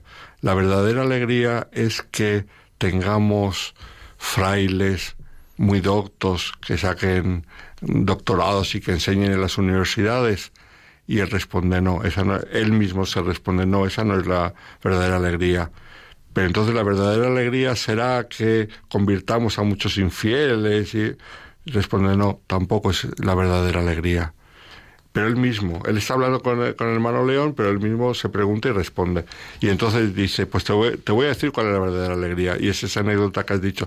Pero añade al final, si somos capaces cuando nos desprecien, cuando digan no, o sea, llegan tarde al convento, ha llovido, no sé qué, llegan cansados, llegan bañados de agua y, hechos polvo, y entonces no es que no les quieran dejar entrar por nada, sino que es de noche, entonces, pues para que no molesten, dicen, no, no, no, ya está cerrado el convento, eh, pues ya no se puede abrir, de, entre paréntesis, recuerdo que me contaba un, un, monje benedictino inglés, los ingleses son para esto muy compuestos, que una cosa muy curiosa que me llamó la atención para que veáis lo que puede pasar a veces en las comunidades. Él estudiaba en Roma y entonces cuando iba de vacaciones a su convento, eh, los horarios de tren, del avión y luego del tren, hacía que llegase a la estación donde estaba el monasterio a una hora tarde, más de las nueve de la noche, y entonces me contaba que mm, a esa hora estaba cerrado el monasterio y ya no podía entrar. Y decía, pues no te abren. Dice, no. ¿Y qué haces? Pues me quedo sentado en la estación hasta que amanece hasta la hora que abren el, monasterio. Y el pobrecito, cada vez que volvía a su monasterio, se tenía que pasar la noche sentado en la estación porque no le abrían hasta que era por la mañana y ya era la hora en la que se abría oficialmente el convento. Pues lo que dice Francisco es lo mismo, llegamos y no nos quieren abrir porque ya es tarde. Entonces, y si insistimos y nos dicen, eh, dejadnos que si no llamamos a la policía. O sea, lo pone más duro, dice, si nosotros somos capaces de aceptar esa humillación por Cristo, esa es la perfecta alegría. La perfecta alegría entonces es saber aceptar las humillaciones por Cristo. Y él lo hizo, lo hizo muchísimo. Las humillaciones que vinieron de su propia familia, de su padre que le repudió en público, las humillaciones de, de los hermanos que le corrigiesen, que le dijesen que, ellos querían estudiar, que ellos querían vivir una vida que prácticamente que no aguantaban el estilo de vida. Fijaos que él había dado su vida por un estilo de vida, por Cristo. Cristo está convencido que Cristo le llevaba ese estilo de vida y que aquellos que le habían seguido a un momento determinado se le revelasen. Incluso llegó a decir en aquel capítulo famoso de las tiendas, eh, ojalá no hubiese habido tantos frailes para que no se nos viese mm, por todas partes y la gente desease que hubiese más. ¿Qué pasaba? Que había tantos frailes que entonces la gente les invitaba a las casas, que se a dormir, no sé qué, les hacía regalos, les invitaba a, comidas buenas y poco a poco eso fue haciendo bajar el fervor. Entonces esa humillación mm, prácticamente le produjo como una depresión, dicen sus biógrafos, del sufrimiento que pasó ante esa afrenta. Entonces cuando él se retira al monte Averna, hacer un retiro, pero un retiro en, un sufrimiento y noche oscura más profundo. Y ahí es cuando el Señor le consuela con los, con los estigmas. Entonces, eh, su vida fue un aceptar la, sí, sí, las afrentas. Por eso consiguió la perfecta alegría, que muchas veces nosotros no conseguimos porque no sabemos aceptar las afrentas con ese amor a Dios que él tuvo. Alberto, muchas gracias por presentarnos a San Francisco de Asís de esta manera, ¿no? solamente profunda, sino también atractiva para conocerle mejor.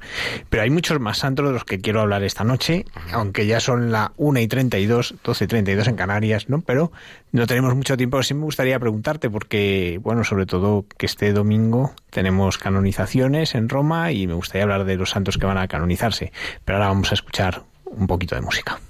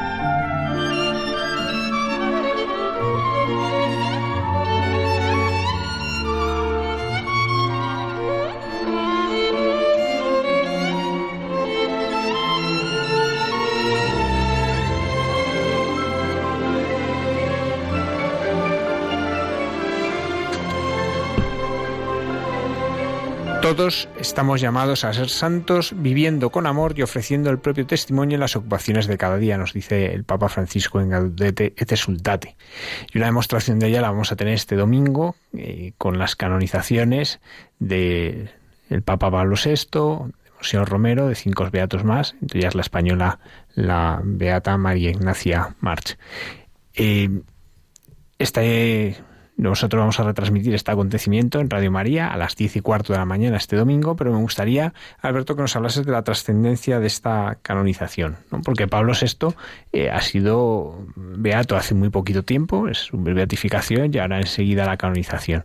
Eh, ¿Qué relevancia tiene para la vida de la Iglesia, especialmente las dos canonizaciones tal vez de los más conocidos, que son tanto Pablo VI como Moshe Eso era lo que te quería decir. Toda canonización tiene una relevancia grandísima porque al fin y al cabo llegar al final de un largo camino, que es el camino de la beatificación y canonización, pero además como conlleva la infalibilidad papal, según lo que dicen los teólogos, pues entonces es eh, una declaración solemne del Papa de que alguien está en el cielo, pero además mm, el Papa nos lo propone según el culto universal a toda la Iglesia como modelo para toda la iglesia, así como el beato es un modelo para una iglesia particular, una familia religiosa, un movimiento, lo que sea, eh, estos ya son modelos que el Papa presenta para la iglesia universal. Entonces, todo eso ya tiene una trascendencia grandísima, lo cual se ve pues eh, la importancia de la ceremonia, la solemnidad que se le da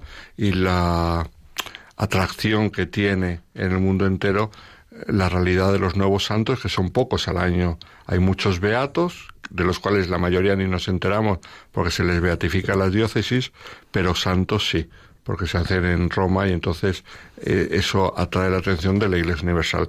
Pero en este caso, eh, yo quería destacar, por supuesto, el de Pablo VI, entre paréntesis, mm, que era terciario franciscano, como antes había sido eh, eh, San Juan XXIII, y antes había sido San Pío X, el Santo Cura de Ars, etcétera, de los grandes eh, terceros franciscanos, mm, y, Monseñor Romero. ¿Por qué? Porque son dos canonizaciones a las cuales se llega mm, por un itinerario que no ha sido fácil.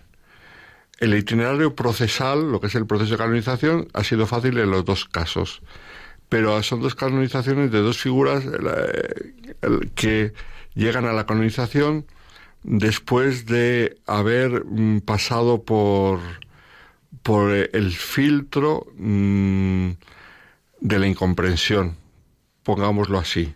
Esto es, empezando por Monseñor Romero, eh, llega la canonización, que me parece que es justa, que se la merece, por supuesto, porque estoy convencido al 100% de que él fue un mártir. A mí me tocó precisamente estudiar su causa de canonización como consultor y, yo di mi parecer mm, favorable porque estoy convencido que fue un mártir.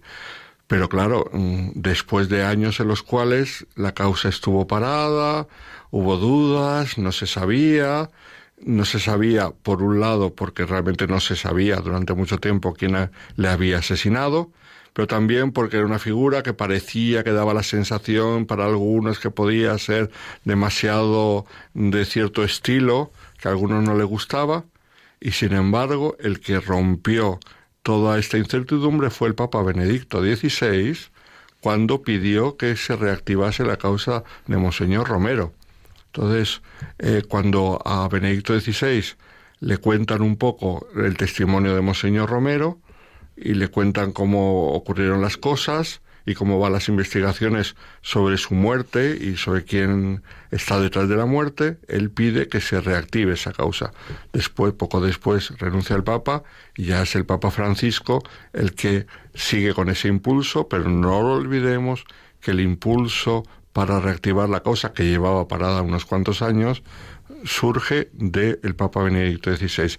Y en el caso del, del Papa Pablo VI, pues ha sido un Papa muy controvertido, lo sabemos, sobre todo desde nuestra perspectiva española, mm, en la que durante muchos años, eh, durante el tiempo del régimen de Franco, como él no era muy favorable al régimen de Franco, por las connotaciones políticas que tenía, y, Franco no era muy favorable tampoco al Papa Pablo VI, pues en España hubo una cierta propaganda en contra de Pablo VI. Esto son ya cosas muy, muy pasadas, pero que hicieron que mm, en nuestro país, por ejemplo, se haya considerado un papa controvertido desde ciertos puntos de vista, pero desde otros puntos de vista, mm, eh, de ciertos sectores de la Iglesia, Papa Pablo VI durante mucho tiempo ha sido mirado con recelo. Y lo bueno y hermoso de este proceso de canonización es que ha ayudado a profundizar en su vida. Y profundizar en su vida ha llevado a conocerle más. Y conocerle más ha llevado a apreciar más su grandeza, su amor a Jesucristo y a la Iglesia, lo mucho que sufrió en los tiempos del posconcilio y su grandísima fidelidad a Cristo. ¿Nos podrías hablar de estas cosas en las que se ha podido profundizar? ¿no? Ah, pues nos decías ahora esta fidelidad, pero algunas de estas cosas que nos descubren una imagen de Pablo VI desprovista de las polémicas y que nos ayuda a encontrar ese hombre de fe que es respuesta de Dios para un momento de la historia. Pablo VI fue un gran hombre, el que le descubrió y le trató con, grandísimo cariño eh, como colaborador suyo, lo sabemos todos, fue el Papa Pío XII. Pío XII le tenía en una grandísima estima. Se puede decir lo que se quiera, pero esta es la realidad histórica. Es cierto que al final del pontificado de Pío XII no por el Papa, sino por algunos de sus colaboradores, todo esto está aprobado en el proceso de canonización, algunos de sus colaboradores que malmetieron eh, en contra de Montini, pues eh, Montini fue, fue enviado a, a Milán, mm, pero Pío XII lo vivió como, como un gesto de confianza. Milán era la diócesis más grande del mundo en aquella época. Milán era de una importancia grandísima, entonces encomendarle a Montini la diócesis de Milán era eh, un honor, porque además era una sede cardenalicia. ¿Qué es lo que pasa? Dicen, no, claro, pero es que no, no, le, hizo, no le hizo cardenal, pero es que desde que el Papa envía a Montini a Milán hasta su muerte, la muerte de Pío XII, no hubo ningún, ningún consistorio para crear nuevos cardenales. Eso es por lo que Pío XII no le creó cardenal. Pero Juan XXIII, recién elegido, a él y a otro también que estaba en el tintero, que era Monseñor Tardini, les hace a los dos cardenales. Mm, pero descubrió la grandeza de Montini el Papa Pío XII. Por lo tanto, los que quieren un poco eh, poner ahí como una contraposición entre uno y el otro están completamente equivocados, teniendo los documentos en la mano. ¿Cuál era la grandeza de Montini? Por un lado, una, una inteligencia impresionante, era un hombre de, una perspicacia, de darse cuenta de cuáles eran los problemas y, y, en su época, sobre todo en la Secretaría de Estado, de ayudar a resolver esos problemas. Por eso Pío XII eh, se fiaba tanto de él y, apreciaba tanto su colaboración. Luego, después, eh, era un hombre enamorado de Jesucristo, bueno, como os decía antes, terciario franciscano, que en su corazón tenía una, una eh, tiernísima devoción al Señor, un gran amor a la Iglesia, y todo esto lo demostró después en, en los tiempos, no solamente del concilio que él recibe y lleva hasta su final, convencido de que es un bien para la Iglesia, como yo también estoy convencido, y yo creo que todos estamos convencidos de que el concilio hizo mucho bien a la Iglesia en sus documentos y luego mm, hubo un gran sufrimiento en la Iglesia en el posconcilio y ahí vemos también su capacidad de sufrimiento. Mm, ¿En qué se nota esta capacidad de sufrimiento? En que supo mantener la fidelidad a la Iglesia, tiene un magisterio impecable. El magisterio del Papa Pablo VI afrontando todos y cada uno de los problemas de aquella época sobre la Eucaristía, los que ponían en duda la, transustanciación, sobre el culto a la Virgen, que algunos después del concilio lo negaban o lo querían dejar en un, segundo plano, sobre el celibato sacerdotal, sobre todo sobre los problemas nuevos que surgían en la bioética con la humana evite son toda una serie de problemas que él afronta seriamente con su magisterio y a la vez una capacidad grandísima de sufrir. Dos anécdotas nada más. De sufrir por la Iglesia, un auténtico martirio porque eh, eh, la revolución que se crea después del Concilio Vaticano II a la cual se junta la Revolución del 68, sobre la cual ha hablado un poco antes eh, Carmen Carrón, mm, hacen que el, el, clima de la Iglesia se enrarezca muchísimo y quede enrarecido durante prácticamente dos décadas, hasta que en tiempo de Juan Pablo II, poco a poco, la cosa se va calmando. Pero dos anécdotas. La primera, mm, en los primeros cinco años de pontificado, el Papa Pablo VI publica cada año una encíclica. La última fue en el 68, cuando lleva cinco años de pontífice, la Humane Vitae. Y hay una reacción tan fuerte, negativa, contra esa encíclica, que el Papa, dicen sus colaboradores, no se lo esperaba, que se quedó alucinado de cómo hubiese episcopados, teólogos, facultades teológicas, que reaccionasen de modo tan negativo a, un documento papal. Nunca, nunca había pasado eso en la historia eh, reciente de la Iglesia. Eso al pueblo le hace sufrir tanto que los diez años siguientes de pontificado no publicaría una sola encíclica. Es curioso, del sufrimiento tan grande que pasó él con la, con la Humane y luego otra anécdota. Yo me acuerdo que un sacerdote de Madrid me contó que le tocó estudiar en Roma en tiempos del posconcilio y entonces él recuerda, mm, con un recuerdo muy vivo, de entrar un día en San Juan de Letrán, probablemente fuera un jueves santo, y el Papa estaba celebrando la misa, y entonces el Papa estaba en el púlpito, porque entonces todavía había púlpito en las iglesias, en el púlpito de, San Juan de Letrán, y el Papa, mm, pero, pero muy enfadado, dando golpes en, en, el púlpito con el puño y diciendo, el pecado mortal existe, el pecado mortal existe, insistiendo. ¿Por qué? Porque había toda una serie de teólogos que decían que el pecado mortal no existía, que eso, eso ya había cambiado, que querían cambiar la moral. Entonces el Papa, sufriendo muchísimo, eh, eh, mm, insistiendo que el pecado mortal existe. También el proceso de canonización nos cuentan cómo en una ocasión que en una revista, además de, de los jesuitas, una revista muy famosa, salió un artículo diciendo cosas contra la virginidad de María, pues el, grandísimo sufrimiento que, que, pasó el Papa en esas ocasiones. Entonces él sufrió mucho. ¿Se le puede achacar? Mm, es posible que no fuera demasiado fuerte en el gobierno para corregir muchas cosas, pero, pero es que eso no afecta a la santidad. La santidad te lleva, eh, te exige ser prudente y fuerte en el gobierno, pero en una situación como la que él se encontró, Ah, ha sido una falta, una, una fuerza sobrehumana, que el pobrecito eligió más bien su sufrimiento personal, la oración y el sufrimiento personal. Alberto, hay una cosa que llama la atención, ¿no? Cuando hay una ceremonia de canonización, de beatificación, es eh, cuando sacan esos lienzos, ¿no? Eh, ¿cómo, ¿cómo, es ese rito y, y qué origen tiene? por cómo se empezó a, vivir así, porque llama mucho la atención de repente, sobre todo cuando son varios, ¿no? Como veremos estos días. Sí, es un modo para anunciar al pueblo de Roma eh, los nuevos beatos o nuevos santos.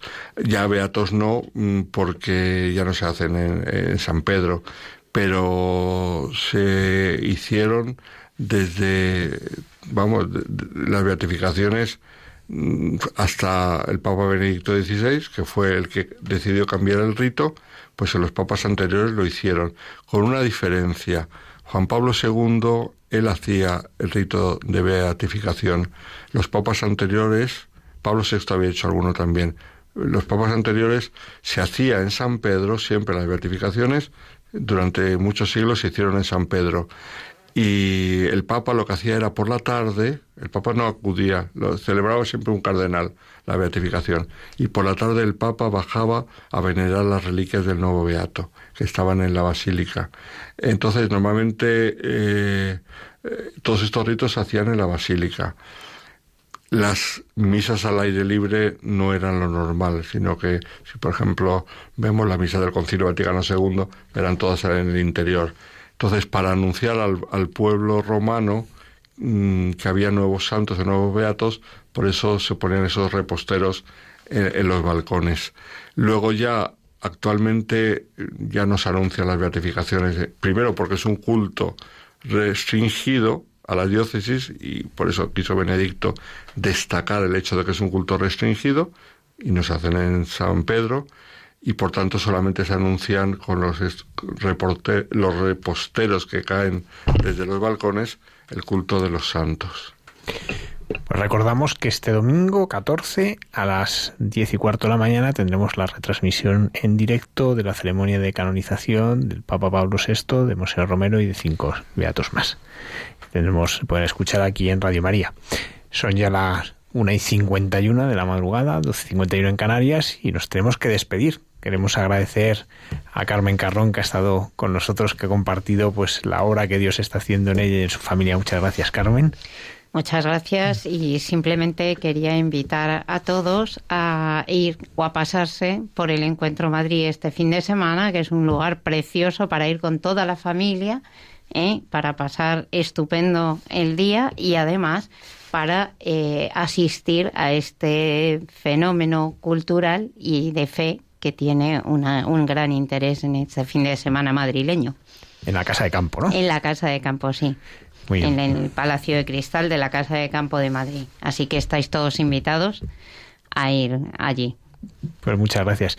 Y muchas gracias al Padre Alberto no solamente por estar hoy aquí, sino bueno, pues por esa sección preciosa que hemos estado recorriendo los santos jóvenes, santos que han fallecido jóvenes, pues preparando el corazón para acoger este momento y que la Iglesia vive el sino de los jóvenes. ¿no? Es una de las secciones pues que muchas personas están destacando porque les ayuda esos minutos de, de conocer más profundamente la vida del santo. Por tanto, muchas gracias, Alberto. Encantado de estar con vosotros. Y recordamos pues que se nos puede seguir en las redes sociales, en Facebook, en Twitter, en Instagram y por supuesto en el podcast que generalmente está ya a disposición el sábado por la tarde y que ahí se puede uno descargar o puede escucharlo online y que es una manera también pues de, de que tenemos no de estar cerca de pues tantos oyentes nuestros que a estas horas duermen y también aquellos pues que muchas veces nos escuchan desde otros lugares en que estamos en otras franjas horarias. Y recordar que para contactar con nosotros tenemos el correo hay mucha gente buena arroba radiomaria.es. Pues terminamos como siempre con una oración.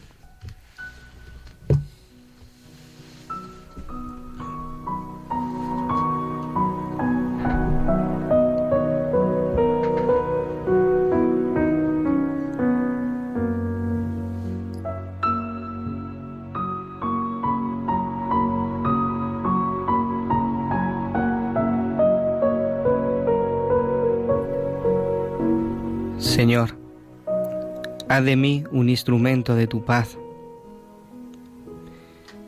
que donde haya odio, ponga yo el amor, que donde haya ofensa, ponga el perdón, que donde hay discordia, ponga la unión, que donde hay error, ponga la verdad que allá donde hay duda, ponga la fe. Que donde desesperación haya, ponga la esperanza. Que allá donde haya tinieblas, ponga la luz. Donde hay tristeza, ponga la alegría. Oh Señor, que no busque tanto ser consolado, sino consolar. Ser comprendido, sino comprender. Ser amado, sino amar. Porque es dándose como se recibe. Es olvidándose de sí mismo como uno se encuentra a sí mismo. Es perdonado como se es perdonado es muriendo como se resucita a la vida eterna. El Señor esté con vosotros. Y con tu espíritu. Y la bendición de Dios Todopoderoso, Padre, Hijo y Espíritu Santo, descienda sobre vosotros y os acompañe siempre. Amén.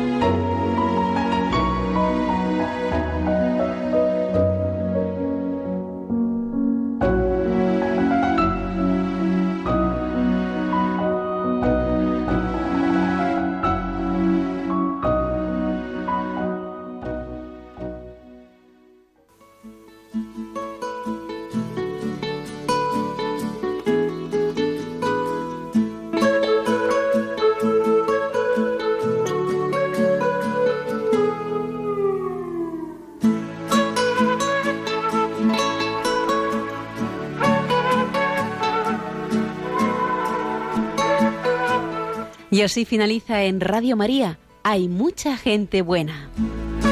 Un programa dirigido por Almudena Delgado.